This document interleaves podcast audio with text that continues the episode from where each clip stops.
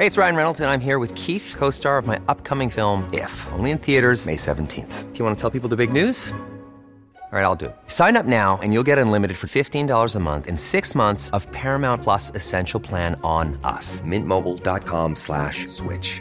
Upfront payment of $45 equivalent to $15 per month. Unlimited over 40 gigabytes per month. Face lower speeds. Videos at 480p. Active Mint customers by 531.24 get six months of Paramount Plus Essential Plan. Auto renews after six months. Offer ends May 31st, 2024. Separate Paramount Plus registration required. Terms and conditions apply if rated PG. Heraldo Radio. La HCL se comparte, se ve y ahora también se escucha. Cada noche, los expertos se reúnen para debatir, polemizar, desmenuzar a la noticia y a sus protagonistas en una mesa que saca chispas. Esto es Mesa de Opinión a Fuego Lento, bajo la conducción de Alfredo González Castro, por el Heraldo Radio. Iniciamos.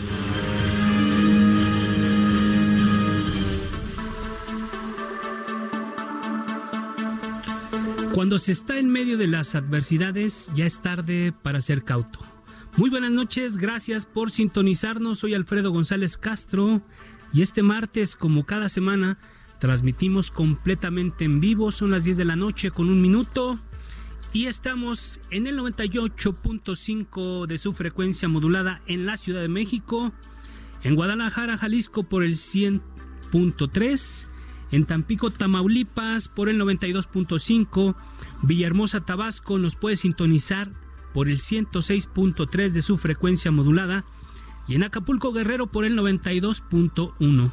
También transmitimos en el Estado de México por el 540 de la amplitud modulada señal que nos permite llegar hasta Morelos y Tlaxcala y algunos municipios de Puebla, Hidalgo y Querétaro. Y también, afortunadamente, nos escuchan hasta allá, hasta la punta norte de, de la República Mexicana, en Tijuana, Baja California, por el 1700 de su amplitud modulada. Y desde hace algunos días ya nos pueden sintonizar también nuestros paisanos amigos allá en la ciudad de Bronzeville y McAllen, Texas. Bueno, pues como usted sabe, la mesa de opinión a fuego lento es un espacio, sí, es un espacio para la reflexión, que lo que buscamos es ir más allá de las noticias del momento para debatir y analizar asuntos de la agenda pública en el ámbito de la política, la economía y los temas sociales. Para eso cada semana contamos con un grupo de expertos, a veces académicos, legisladores o funcionarios públicos. Y hoy vamos a tratar un tema del que está hablando todo el mundo, que es precisamente el coronavirus, hoy conocido como COVID-19.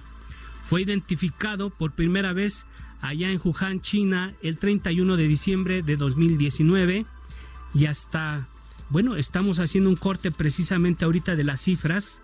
Hasta hoy, 25 de febrero de 2020, a nivel mundial se han reportado 80.239 casos confirmados, 908 casos nuevos, y 2.700 defunciones, 82 nuevas defunciones que se registraron en las últimas horas, con una tasa de letalidad global del 3.36%. En China se han confirmado 77.780 casos, 518 casos más en las últimas horas, en los últimos días, y reportan 2.666 defunciones. Bueno, pues eh, en el continente americano se han detectado 44 casos, 35 en los Estados Unidos. Sí, 35, bueno, no, la, la, cifra actualizada me están diciendo en este momento son 53 casos en Estados Unidos y Canadá con 10 casos. Pero lo invito a que escuche este recuento que hizo nuestro equipo de redacción y producción y volvemos con nuestros invitados. El pasado 30 de enero, la Organización Mundial de la Salud daba a conocer al mundo como una situación de emergencia internacional el coronavirus, hoy conocido como COVID-19, surgido en Wuhan, China. Este virus se convirtió en solo unos meses en foco central de la comunidad médica y científica y de gran preocupación para la sociedad en general. Este lunes el director de la Organización Mundial de la Salud, Tedros Adhanom, declaró que se debe hacer todo lo posible para prepararnos ante una potencial pandemia. For the moment, we are not witnessing Por el momento no estamos presenciando la propagación mundial e incontenible de este virus y no estamos presenciando enfermedades graves o la muerte a gran escala. ¿Este virus tiene potencial pandémico? Absolutamente sí que lo tiene. ¿Estamos ya en ese escenario de pandemia? Según nuestros criterios, aún no. El aumento repentino de nuevos casos es ciertamente muy preocupante. De acuerdo con cifras recientes a nivel mundial, el COVID-19 ha dejado 2.618 fallecidos y 79.000 infectados. En China se han confirmado 77.262 casos y 2.595 defunciones. En Corea del Sur suman 8 muertos y 833 personas contagiadas. En Italia son ya 8 las regiones afectadas con 7 víctimas mortales y 283 contagios. La situación llevó a las autoridades a suspender el domingo cuatro partidos de la serie a de fútbol, clases en todos los niveles, labores en general, manifestaciones masivas y la entrada y salida de zonas de contagio. Todo esto provocó que Austria suspendiera comunicación por tren con Venecia, en donde el emblemático carnaval también fue suspendido. En Irán, la cifra oficial es de 12 muertos y 64 contagios, entre ellos el viceministro de Sanidad. En España se registran ya cuatro casos de contagio, el más reciente en Cataluña. Al interior del crucero Diamond Princess, ubicado en las costas de Japón, se ha registrado la muerte de cuatro de sus pasajeros. El COVID-19 ha permeado en la economía, como lo demostró la caída de las bolsas en el mundo, luego de darse a conocer la situación que prevalece en Italia. Aunque el epicentro del coronavirus está en Wuhan, se han detectado casos en otros países del sureste asiático, Europa, América y Oriente Próximo. En total, 34 naciones se están viendo afectadas. Pues hasta ahí el resumen que hace nuestro equipo de redacción y producción. Y bueno, para hablar de este tema, damos la bienvenida a nuestro estudio al doctor Samuel Ponce Samuel Ponce de León, coordinador del programa universitario de investigación en salud de la UNAM. Doctor, gracias por acompañarnos esta noche. Buenas noches, mucho gusto. También doy la bienvenida al doctor Sergio Gutiérrez Hernández, médico infectólogo del Centro Médico Nacional de la Raza. Doctor Sergio Gutiérrez, muchas gracias por acompañarnos. Buenas noches, muchas gracias. También recibimos esta noche aquí en, nuestro estudio, en nuestra cabina, al doctor Daniel Pérez, médico del Hospital de Infectología del Centro Médico Nacional La Raza del IMSS. Doctor, gracias por estar esta noche con nosotros. Buenas noches a todos. Bueno, pues vamos a, a entrar de lleno. Este lunes ya la Organización Mundial de la Salud advierte que el mundo debe prepararse para enfrentar una potencial pandemia de coronavirus pero no lo decretaron. Nada más dice, prepárense, ¿no? ¿Cuál es la diferencia? Que es una, la primera pregunta que dejo aquí en la mesa de nuestros expertos. ¿Cuál es la, la diferencia entre una pandemia y una epidemia? ¿El mundo está preparado para hacer frente a una pandemia del coronavirus? Bueno, pues los escuchamos. ¿Quién dice yo? Bueno, el doctor Daniel Pérez, adelante. Mucho gusto, buenas noches a todos. Gracias. Eh, habría que ver que eh, existen muchas definiciones dependiendo de los libros en los cuales podamos este, encontrarlo, pero prácticamente una epidemia es cuando encontramos una enfermedad que prácticamente está en números mucho mayores a los que nosotros estamos esperando y que se propaga por varias o por una región en el mundo. La diferencia es que la pandemia afecta regularmente a más regiones casi siempre la OMS puede decir que son de tres o más regiones que ellos tienen, que dividen, por ejemplo, las Américas, África, Asia del Pacífico, Oriente Medio. Entonces, cuando son en más de estas tres regiones, se podría decir que sería una pandemia. ¿Cuál es lo importante? Y también me gustaría escuchar la opinión de todos, es que muchas veces cuando se da un nombre de pandemia, es que se implica que se liberan recursos, que se tienen que hacer más acciones internacionales para tratar de combatir esta nueva enfermedad. Es algo equivalente como lo que ocurre en México cuando se decreta emergencia en un estado. Se hace porque se se, se, adjudican más recursos. Exactamente, y no olvidemos que desde que se inició esta enfermedad se decretó como una emergencia de salud pública de preocupación internacional. Entonces muchas veces comentan que el estar definiendo entre si es una pandemia o una epidemia, en realidad lo que tiene el trasfondo es la liberación de esos recursos y las acciones que se tendrían que tomar a cabo precisamente en países que son más pobres, por ejemplo en África, ¿no? En donde estos sistemas de salud son más débiles. Más vulnerables. ¿Quién dice yo? Eh, doctor eh, Sergio Gutiérrez. Exactamente, la, la diferencia es que hay una repercusión importante en la vida cotidiana de los de los expuestos y es eh, precisamente una población vulnerable, es decir, que no tiene defensas ante este agente nuevo independientemente de la letalidad del virus, es algo importante que considerar en el caso de la, de la pandemia. Ha habido en la historia de la humanidad muchas pandemias. el último que recordamos es el H1N1. La influenza. De, la influenza del 2000. Y antes el SARS.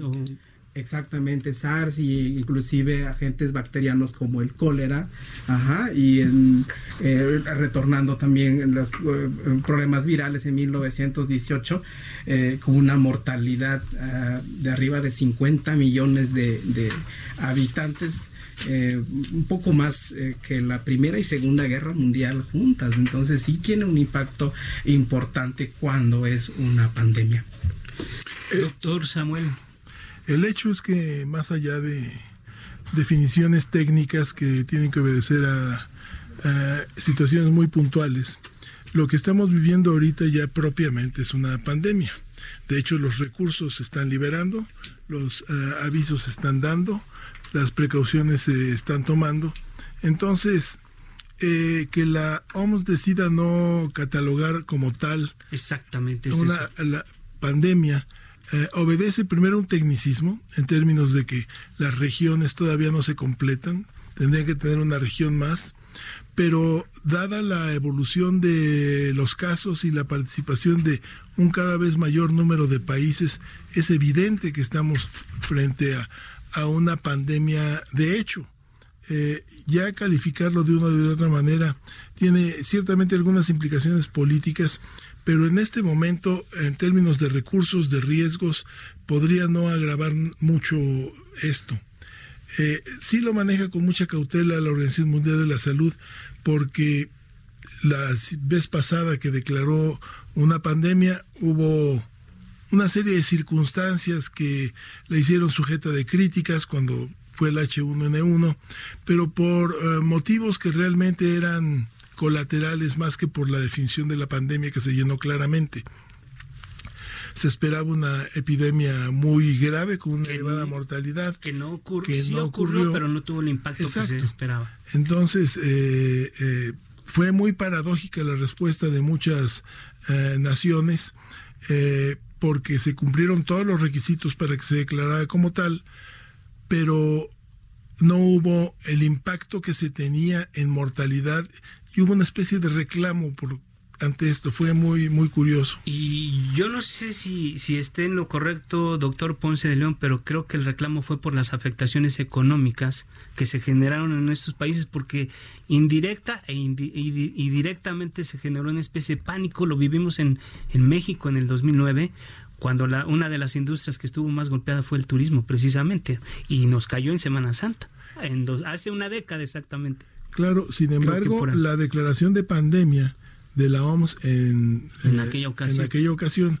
fue ya después de que el turismo había caído a cero, porque lo que teníamos en México era el inicio de una epidemia muy grave, no había, no hay para dónde hacerse en esas situaciones. El turismo cae, como va a caer ahora en China, y a nivel global, los chinos son los turistas en número más importantes del mundo, no están viajando, las afectaciones económicas, ah, económicas ya están dadas. Bueno, pues la producción ya está afectada. Hoy amanecen los periódicos, dicen el coronavirus infecta a mercados en, en el mundo, o sea, ya sufrieron una afectación. Así es, y quizás un poco ateniéndose a esta descripción técnica, la OMS prefiere ajustarse exactamente al manual y dice todavía no es una pandemia, pero ya casi es una pandemia como que advirtiendo lo que viene. Bueno, antes de seguir con nuestros invitados, me gustaría también invitar a los radioescuchas a que participen con nosotros a través de nuestras cuentas en redes sociales, en Twitter, arroba Heraldo de México, la cuenta de nuestro medio y además mi cuenta personal, arroba Alfredo Les, en Facebook, arroba El Heraldo México y en Instagram, arroba Heraldo México.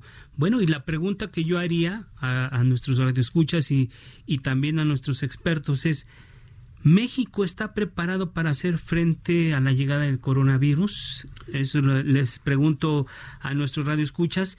Y bueno, pues también habría valdría la pena decir que hasta el momento no hay un tratamiento específico ni una vacuna contra, contra este bicho. Y bueno, la, eh, tenemos ahí la información de que la farmacéutica moderna envió el primer lote de una vacuna experimental a investigadores de Estados Unidos, quienes se van a encargar de, de efectuar las primeras pruebas en humanos para analizar si podría o no ayudar a suprimir esta, esta epidemia. Concretamente, la compañía envió ayer las vacunas al Instituto Nacional de Alergias y Enfermedades Infecciosas. Y bueno, la pregunta para los expertos aquí en la mesa es qué tan fácil es encontrar vacunas contra virus nuevos como el coronavirus o en su momento la influenza. Y bueno, se vuelve un negocio de las grandes farmacéuticas también este, este asunto. ¿Quién dice yo? Bueno, pues eh, eh, en realidad, este es, Daniel Pérez, doctor. mucho gusto. Este, en realidad es difícil el poder encontrar una nueva vacuna. Regularmente las vacunas lo que hacen es producción de anticuerpos en las personas y muchas veces estos anticuerpos son específicos hacia ciertas proteínas que son como partes que son estructurales del virus. El problema muchas veces es que a pesar de que hay una similitud muy importante, veíamos por ejemplo en el caso del SARS que se parece como en un entre 80 85% con este nuevo coronavirus, de hecho que habría un poquito la, la precisión que el, virus como tal se llama SARS-CoV-2 y la enfermedad que causa es COVID-19. Ah, ok, es un origen de aquí. Entonces el nombre que tiene este virus es SARS-CoV-2 y la enfermedad es COVID-19. Entonces, para este nuevo virus este, que nosotros tenemos, pues sí es importante el tratar de, encontrar esa vacuna. Afortunadamente, la computación, los sistemas de inteligencia artificial, ahora lo que pueden hacer es, en un cuestión de horas, de este, un par de horas, tratar de simular cuál de esos anticuerpos podrían en algún momento neutralizar esas proteínas del virus y tratar de que fueran efectivas. Sin embargo, pues de encontrar un candidato a que se pueda producir, que se produzca en masa, se hagan los estudios clínicos, incluso en estos ensayos que ahora son acelerados para tratar de liberar lo más pronto que se puedan las vacunas y posteriormente la, la distribución a nivel global, pues falta mucho tiempo.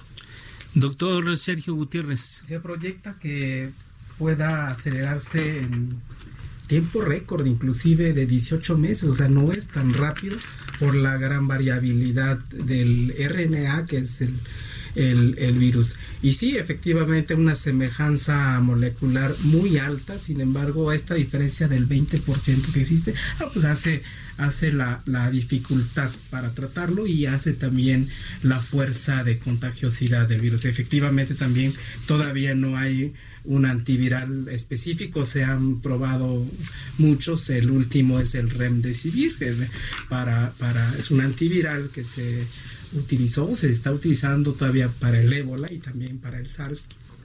Sin embargo, pues no se puede generalizar que tenga una eficacia para el nuevo el SARS-CoV-2.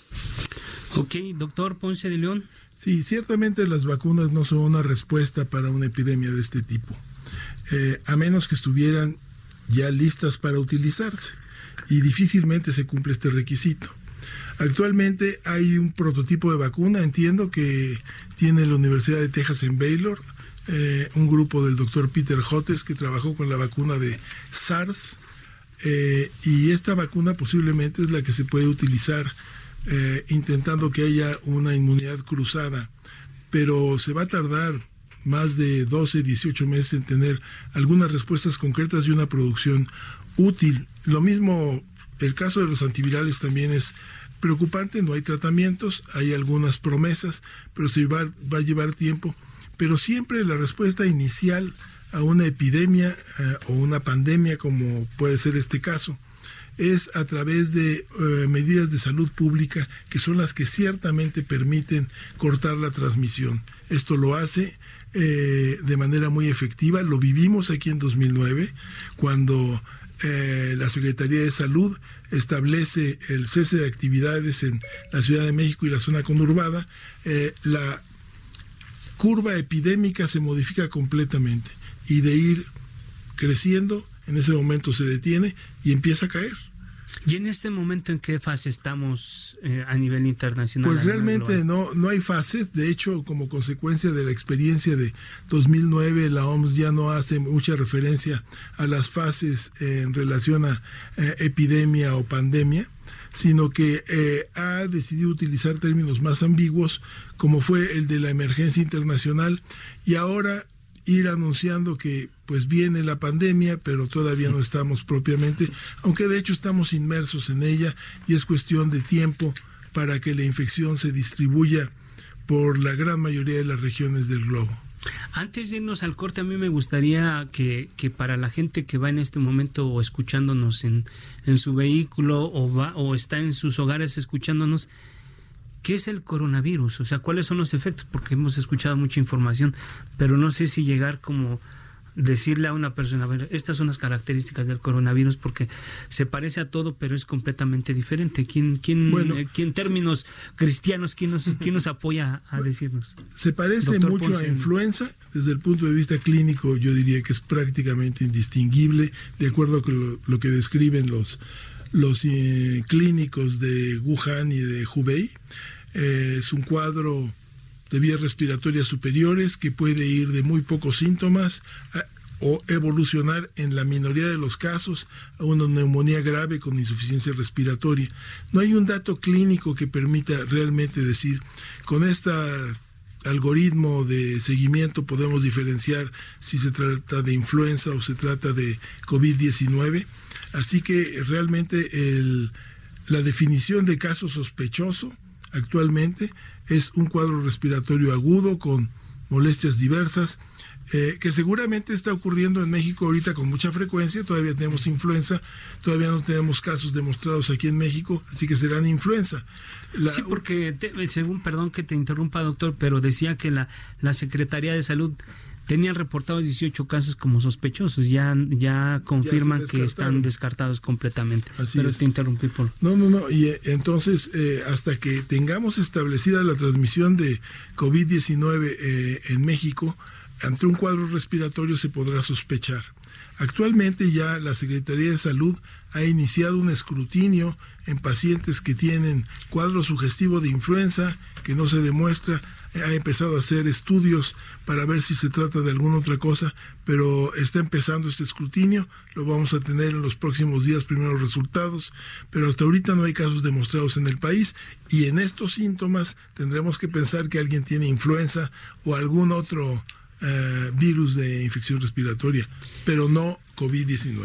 Ah. COVID-19, bueno, perdón, doctor, adelante, adelante, Daniel. Me gustaría tal vez nada más hacer este algo que es un poquito distinto a estas otras infecciones que es todavía se está investigando, pero se puede ver que a diferencia tal vez de otros virus, el periodo en el cual se está liberando virus puede ser incluso en personas que están asintomáticas o que tienen muy pocos síntomas.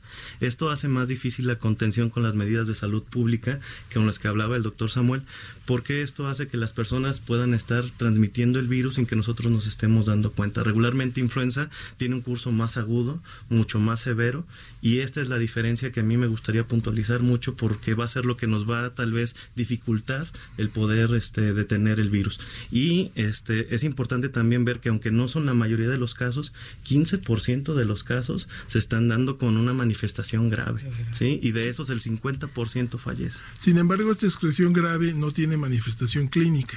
Entonces, clínicamente es idéntico. La excreción que se puede eh, mantener por tiempo más prolongado tampoco invalida de ninguna manera las medidas de intervención de salud pública. Quiere decir que se tienen que mantener por más tiempo, nada más. Realmente no hay eh, ninguna ah, situación que complique esto. Lo que sí hace es que explica mejor cómo ha venido creciendo el número de casos de manera tan importante, tanto dentro de China como ahora en otros países. Una pregunta que podría parecer incluso inocente. ¿Este nuevo bicho, este nuevo virus solamente es por contagio? ¿Se adquiere por contagio? ¿O tiene que haber algo? O sea, una persona lo contagia al otro. Sí, se transmite de persona a persona. Originalmente lo que ocurrió fue que el virus que circula en la naturaleza y que seguramente su reservorio pueden ser los murciélagos. En algunas poblaciones de murciélagos en, en China infectaron al animal que es el intermediario que es este pingolín o pangolín. Pangolín, una especie de armadillo, una especie de armadillo. Que es una comida exótica. Exótica y, y además tiene eh, se comercializa mucho y de hecho es la especie animal más traficada eh, en el mundo eh, porque las escamas suponen que tiene poderes especiales, desde mágicos hasta médicos. este se supone que fue el origen de la infección en humanos, tuvieron contacto con un pangolín que estaba infectado, se infectaron ellos y iniciaron la cadena de transmisión que pues va creciendo. Y toda la gente que se ha contagiado a nivel internacional, a nivel mundial, todos fueron por alguien que tuvo contacto con gente de China. Es importante también ver que, aunque se habla de transmisión persona a persona, es también puntualizar que se da a través de superficies y objetos. Muchas veces hay estudios en los cuales se ha visto que nosotros tendemos a tocarnos la cara más de 23 veces en una hora. Entonces, o sea, una persona se toca su propia cara más de 23 veces. Exacto. Entonces, cuando una persona habla, tos, estornuda, deja las superficies en donde hay material, en donde está el virus, lo toca y posteriormente se toca su cara, es una forma de autoinoculación. Entonces esto es importante. Justo lo que decían de la definición de caso sospechoso hasta ahora todavía se da de aquellas regiones en donde se está dando la provincia de Hubei y de la ciudad de Wuhan. Sin embargo, conforme se están dando más casos a nivel internacional, es probable que esto vaya a cambiar. ¿no? Ok.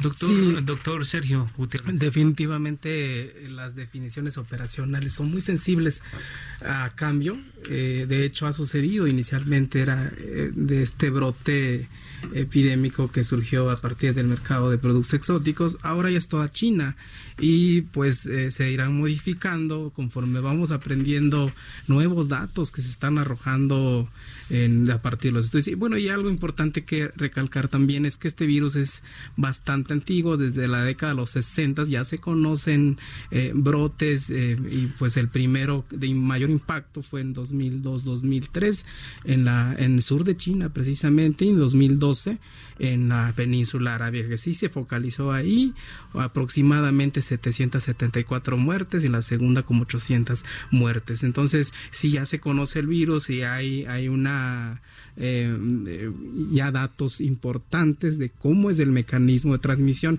cómo permanecen zonas inertes. De hecho, los, las otras cepas de coronavirus que se conocen hasta siete ahora pueden permanecer hasta nueve días en sitios inertes, de tal manera que uno de los mecanismos pues eh, de, de, de, evitar, de cortar la cadena de transmisión, pues es precisamente hacer higiene de manos eh, frecuentemente y otras medidas más. Gracias, doctor. nada más doctor que sí son especies diferentes. La de SARS eh, de 2002 la de SARS de 2000, la de MERS de 2013, porque incluso tienen eh, contagiosidad diferente, tienen letalidad diferente cada una de ellas, entonces no es lo mismo. Animalitos diferentes, vamos a ponerlo así. Virus, virus, diferentes. Bueno, pues gracias, doctor Ponce de León, gracias, Sergio Gutiérrez. Vamos a una pausa y regresamos para seguir hablando de si México está preparado y cuándo se calcula por, por la curva, por la cresta del, de, de este virus que llegue a México y de eso conversamos regresando al corte.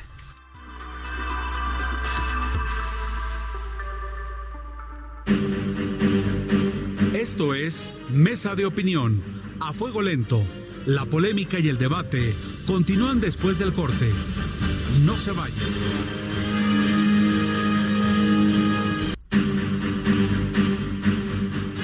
La polémica con Alfredo González Castro y su mesa de opinión, a fuego lento, por el Heraldo Radio.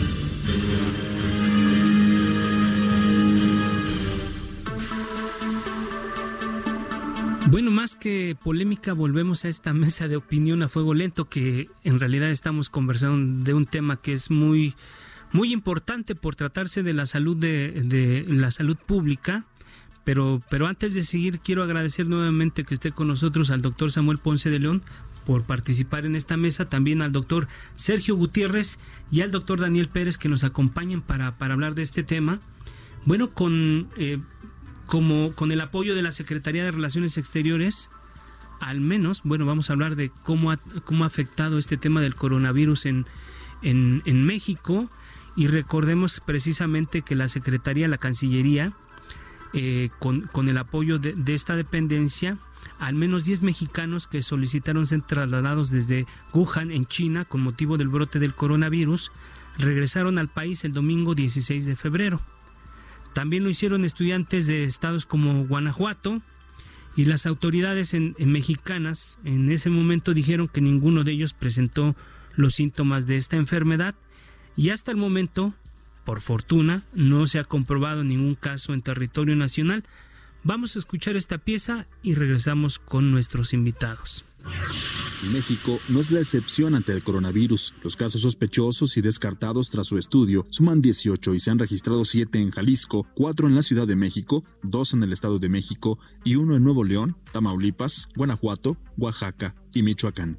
A finales del mes de enero, el subsecretario de Prevención y Promoción a la Salud, Hugo López Gatel, daba cuenta del estado del coronavirus asegurando la instalación de filtros de revisión en coordinación con aeropuertos con llegadas directas de China, así como la emisión de alerta de viaje a la región asiática. Y aunque algunos viajeros señalaron en su momento la falta de monitoreo en los aeropuertos tras el regreso de los estudiantes mexicanos provenientes de China, las autoridades de salud reiteraron que todo estaba bajo control, como el caso de 10 mexicanos que fueron recibidos por funcionarios de la Cancillería y de Salud luego de permanecer aislados en Francia durante 14 días por sospechas de coronavirus. Así lo relataba uno de ellos el pasado 16 de febrero. Tengo 28 años y pues venimos del, de Marsella, de, de Francia, del centro donde nos tenían en cuarentena. Acabamos de pasar una consulta médica y tenemos un certificado del gobierno francés, expedido por el gobierno francés que no tenemos el virus y todo bien. Luego de la conferencia de este lunes del director de la Organización Mundial de la Salud, en la que dijo que se debe considerar al COVID-19 como una pandemia potencial, esta mañana Hugo López Gatel señaló que no es la primera ocasión que el organismo emite un decreto de esta índole en función de proteger a los países más vulnerables. La obligación de la Organización Mundial de la Salud es velar por la capacidad y la solidaridad entre países para proteger a los que están en mayor adversidad. Este señalamiento repetido es porque eh, se teme, y es muy probable que ocurrirá, que el continente africano y los países que no tienen estas capacidades sean afectados por el coronavirus. La situación en México, concretamente puedo decir, no, no ha llegado coronavirus a México. Tenemos hasta el momento acumulados 18 casos sospechosos que todos y cada uno han sido descartados. Al igual que en otras ocasiones, el subsecretario reiteró que el coronavirus llegará a México. Sin embargo, de acuerdo con datos de la propia Secretaría de Salud, el Instituto de Seguridad y Servicios Sociales de los Trabajadores del Estado, el LISTE, cuenta con 551 camas y 3.064 ventiladores, Petróleos Mexicanos con 102 camas y 103 ventiladores, y de los hospitales de alta especialidad de la Secretaría de Salud hay disponibilidad de 218 camas y 443 ventiladores, además de estrategias probadas durante la presencia del virus AH1N1 en 2009. Bueno, ya lo dijo el, subs el, subsecretario, no ha llegado el coronavirus a México. Hoy 25 de febrero no está reportado ningún caso, pero también lo reconoce el funcionario. Expertos como los que nos acompañan en esta mesa, sin embargo, coinciden en que el coronavirus va a llegar a nuestro país tarde que temprano. Y la pregunta aquí para nuestros invitados es, ¿Cuándo se estima que pueda ocurrir esto? ¿Qué están viendo ustedes? Doctor Ponce de León. Es un cálculo difícil de hacer porque depende de una serie de cifras que todavía no son definitivas de ninguna manera. Eh, pero sí ya se han hecho algunos modelajes matemáticos. Es posible que llegue antes de fines de marzo. No el primer caso, sino que empiece a ocurrir un acúmulo de casos que va creciendo. A finales de marzo. Uh -huh. A finales de marzo, es decir, que será principios de abril y ahí Quizás. nuevamente es Semana Santa como en el 2009 porque para mí es muy muy emblemático esto que ocurra justo cuando cuando hay un periodo de vacaciones y cuando lo comentan ustedes como expertos hay mucha movilidad de personas en, en el país. Claro, el cálculo es altamente especulativo, eh, sin embargo, desde luego hay que tomar en consideración todas estas circunstancias en términos de movimientos de la población ya lo platicábamos, esto ocurrió en China, en el curso de la celebración del Año Nuevo, que en donde se mueve muchísima gente, y esto seguramente aceleró el, la extensión de, de la infección. ¿Qué fue lo que pasó? ¿Cuánta gente salió justo en esas festividades de, no solamente de Wuhan, que fue la ciudad o el lugar donde se originó esto, pero sí de, del país salió mucha gente. Pues más que salir del país, se mueve dentro del país. Dentro del país. Eh, y aproximadamente pues 500 millones de personas pueden estar movilizándose, van a sus casas por el periodo de, de días feriados y ocurrió pues cuando estaba empezando. Entonces la alerta ya fue después de que se había movilizado una gran cantidad de gente. Gracias, doctor. El doctor Sergio Gutiérrez, ¿querías comentar algo sobre este tema de cuándo se espera y cómo, cómo, bajo qué circunstancias estará el virus aquí en México?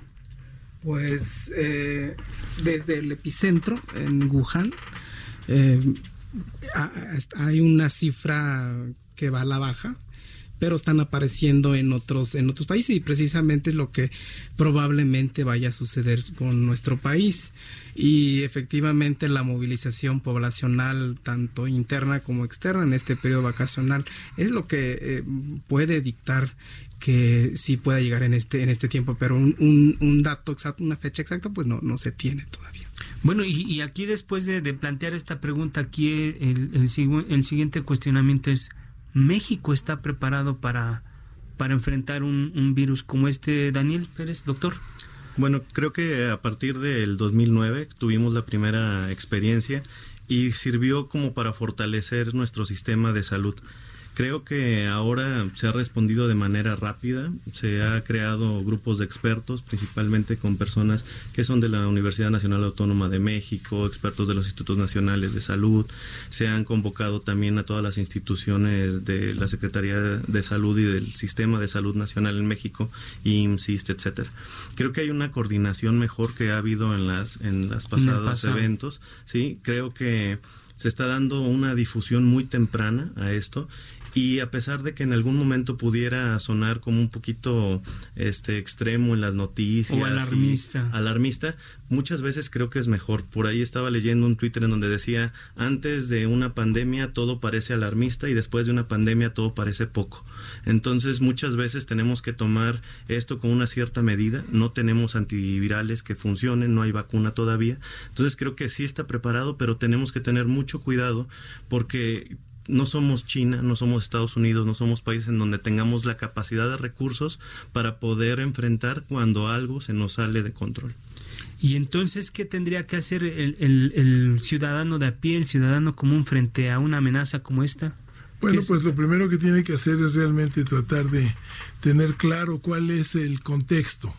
Eh, primero, no, no caer en noticias alarmistas, no dejarse llevar por una preocupación o angustia eh, que de alguna manera no tienen eh, justificación, porque estamos hablando de una infección respiratoria que se parece mucho a influenza, un poco va a ser la, evolución de todos los casos que lleguen a ver aquí de COVID-19, eh, y tener ah, ciertamente atención a las recomendaciones que va haciendo el sector salud en términos de, por un lado, la higiene personal, la etiqueta respiratoria, las recomendaciones de qué hacer si se siente mal ya en el periodo epidémico, que desde luego tendrán que atender básicamente primero a que evite tener contacto con otras personas, a no acudir a su trabajo o a sus clases, avisar que tiene esto y atender si tiene dudas, y de hecho ya está funcionando un teléfono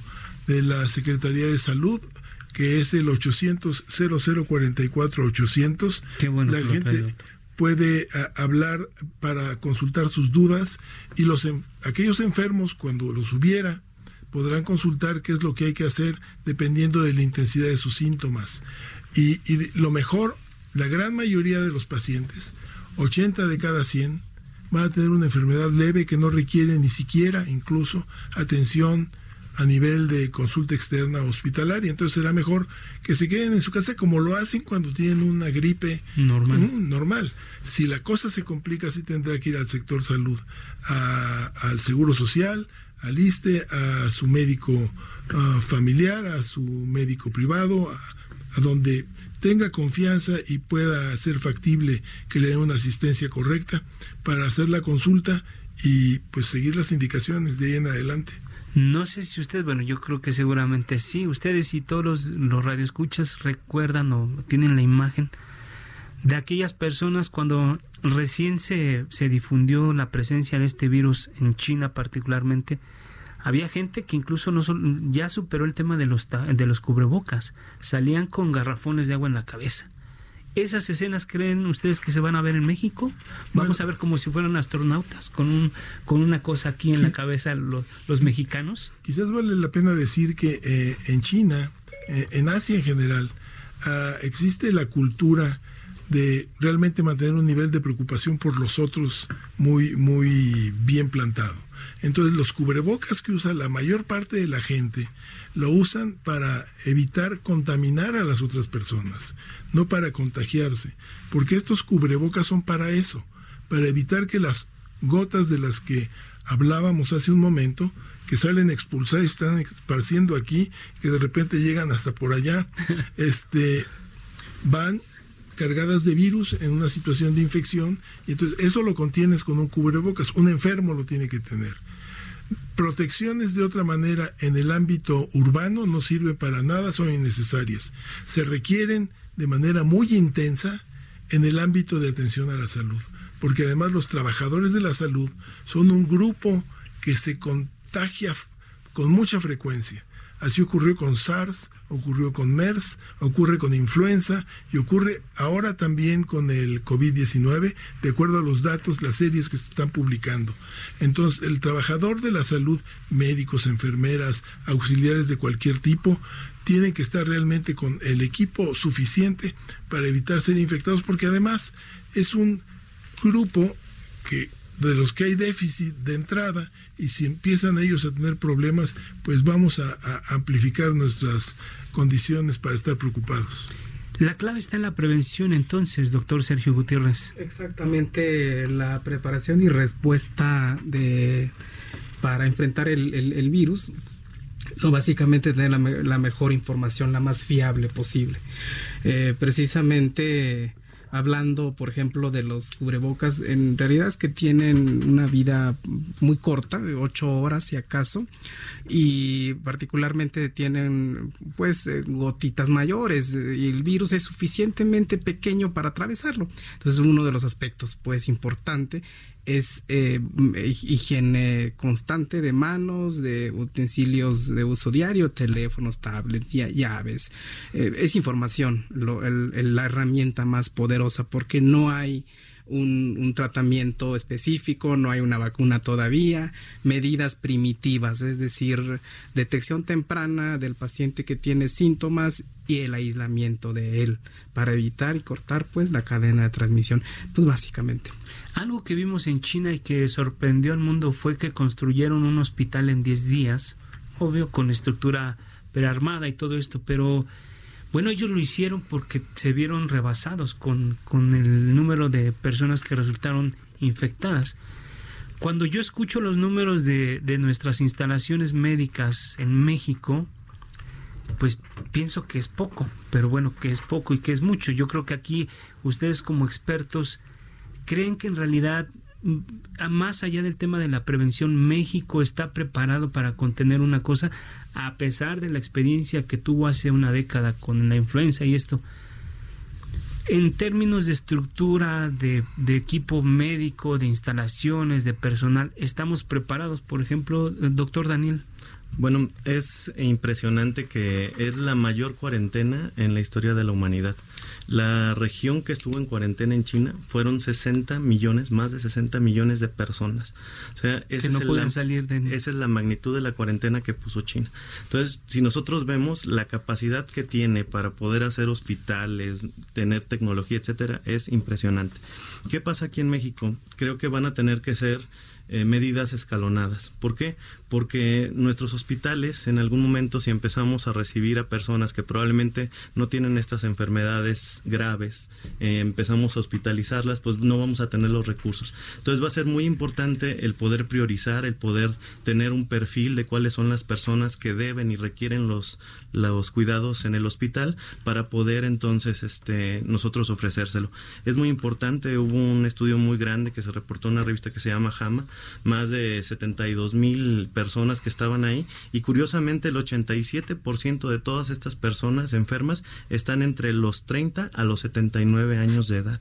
Entonces eso nos habla de más o menos quiénes son estas personas y cuáles podrían tener mayores enfermedades graves. Personas con alguna comorbilidad, diabetes, cirrosis, algún inmunocompromiso, etcétera. Y algo muy importante, lo dijo el doctor Samuel, es que 1.716 trabajadores de la salud estuvieron enfermos o adquirieron el virus. Entonces, es una llamada para que también en cada uno de los centros se tengan estos protocolos para cuidar al personal, porque son las principales personas en las cuales si nos quedamos sin profesionales de la salud, ¿quién va a cuidar por las personas? ¿no? O sea, hay que cuidar a los que van a cuidar, a los que se, se pueden infectar. ¿Y cuál es el primer paso? Doctor, querías decir algo, doctor Ponce León. Eh, entre la pregunta de si México está preparado, yo diría que desde luego se está preparado, está preparándose, ya tenemos inventarios, tenemos una lista de necesidades que se están tratando de cubrir. No es necesaria la vacuna, es una serie de protocolos. No es que no sea necesaria, es que no hay vacuna. Ok. Este, Frente a esa carencia, hay que hacer esto. No, siempre hay que hacer esto porque es lo primero que hay que hacer. Eh, entonces, teniendo esta situación, tenemos que también tener perfectamente claro que la infraestructura hospitalaria de México es muy pobre.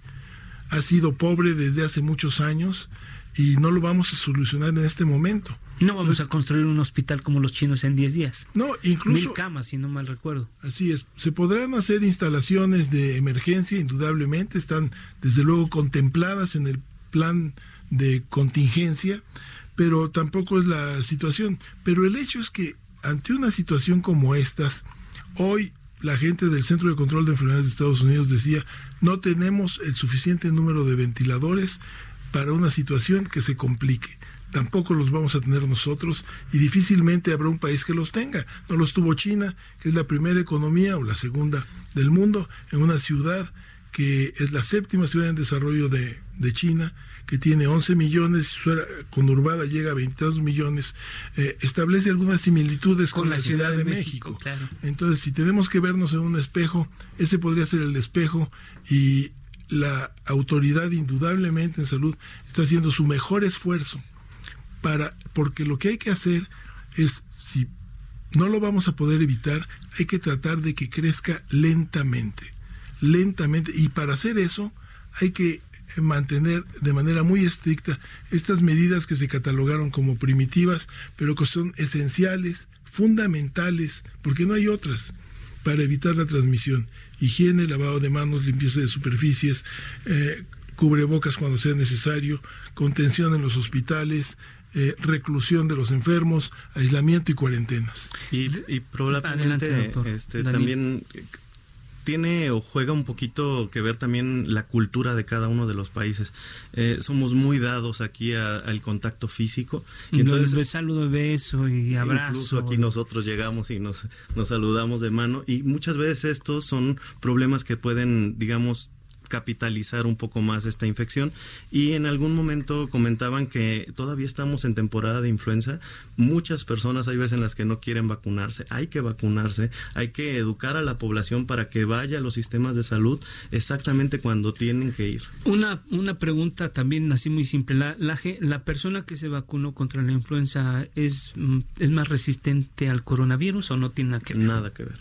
Nada que ver Recuérdeme un, un dato de, de mm, el índice de mortalidad de, la, de las personas que se están infectando con coronavirus. Eh, de cada 100. De, de, de, cada 100 el 3% es variable. De, hecho, inició en 2.8, 3, punto y tanto. Ah, es baja en relación de los virus, de las cepas diferentes de coronavirus. Por ejemplo, el del SARS que fue del 10%, el MERS 34.4%. Otros virus, como por ejemplo el ébola, 63%. La influenza, el, 1, el A1H1 está... 0.02 a punto 4 es bastante bajo, pero sigue habiendo mortalidad. H7N9, que es otro, otra cepa de influenza, 36%. Entonces, rebasan por mucho el, el, virus actual, que es, oscila entre 3.3%. Y hay otro dato importante, la cifra de reproductibilidad, es decir, cuántos, eh, cuántas infecciones nuevas surgen a partir de un paciente enfermo ese es el índice R0. Y se está calculando también eh, en, este virus, en el cual pues igual va oscilando entre 1.5 a 2.5, es decir, dos de cada, este, dos a tres eh, pacientes pues se van a estar infectando a partir de un caso, ya sea sin síntomas o ya con síntomas. Ese es el otro dato importante son dinámicos, están, se están generando, se están cambiando los, los, los datos, los números. Doctor, vale, la pena también eh, eh, pues, comentar que un paciente sintomático y un asintomático, si bien ambos potencialmente pueden ser contagiosos, es mucho más probable que el sintomático contagie, porque es el que tiene síntomas, mucha secreción nasal, tiene tos, tiene estornudos. Eh, en cambio, un sintomático, bueno, no está tosiendo, no tiene estornudos, el riesgo de transmisión es menor. Ok. Y había ah, algo en donde nada más rápidamente estos, esto, la mortalidad yo creo que pudiera modificarse en algún momento cuando se dé una transmisión sostenible. Va a depender de justamente en qué países vaya a estar.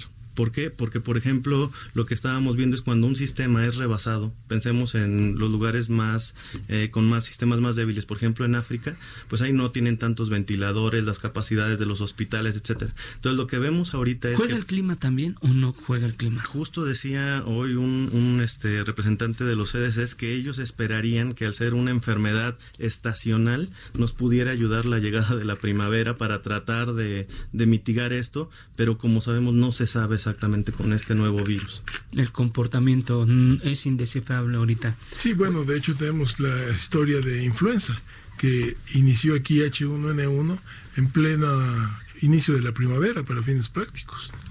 Ahí tenemos una referencia.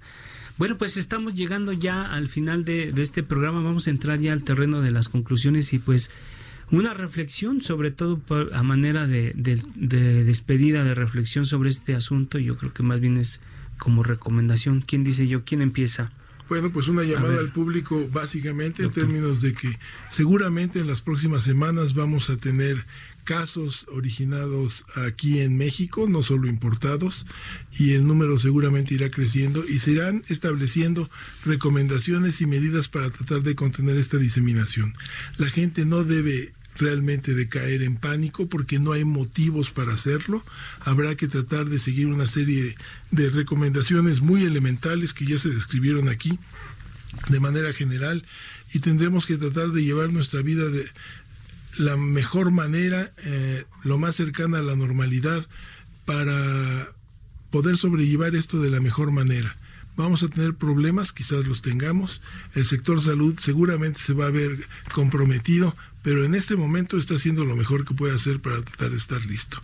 Gracias, doctor Ponce de León. Doctor Sergio Gutiérrez, para ir cerrando el...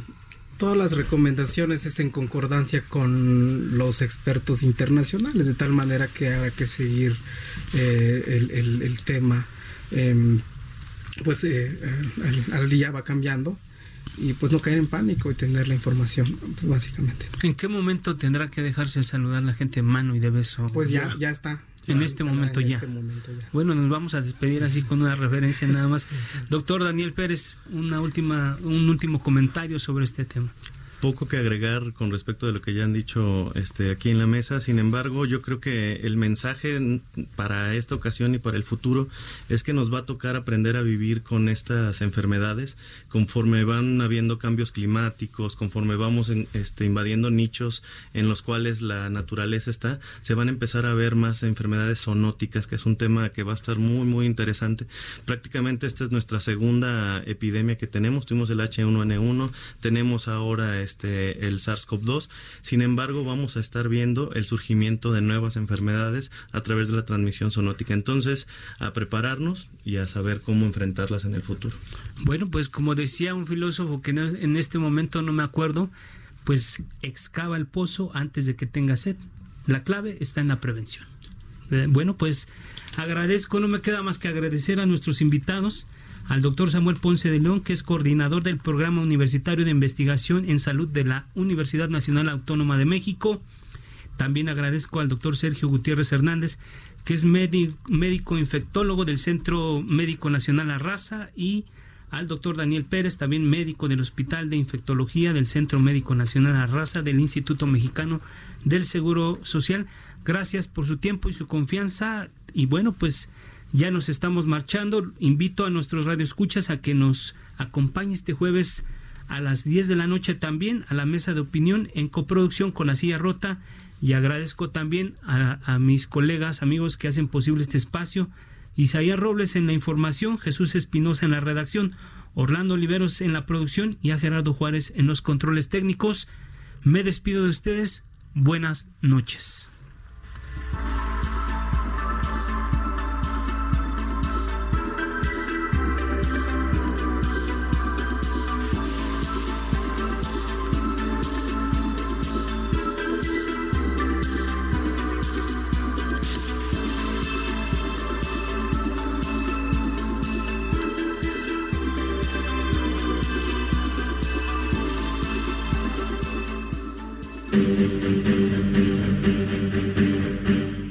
Alfredo González Castro le espera el próximo jueves para que junto con los expertos analicen la noticia y sus protagonistas.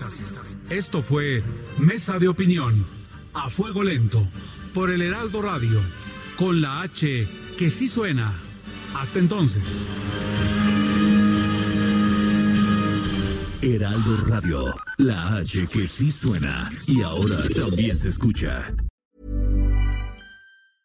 Hey, it's Paige DeSorbo from Giggly Squad. High quality fashion without the price tag. Say hello to Quince. I'm snagging high-end essentials like cozy cashmere sweaters, sleek leather jackets, fine jewelry, and so much more. With Quince being 50 to 80% less than similar brands. And they partner with factories that prioritize safe, ethical, and responsible manufacturing. I love that. Luxury quality within reach. Go to quince.com slash style to get free shipping and 365 day returns on your next order. Quince.com slash style.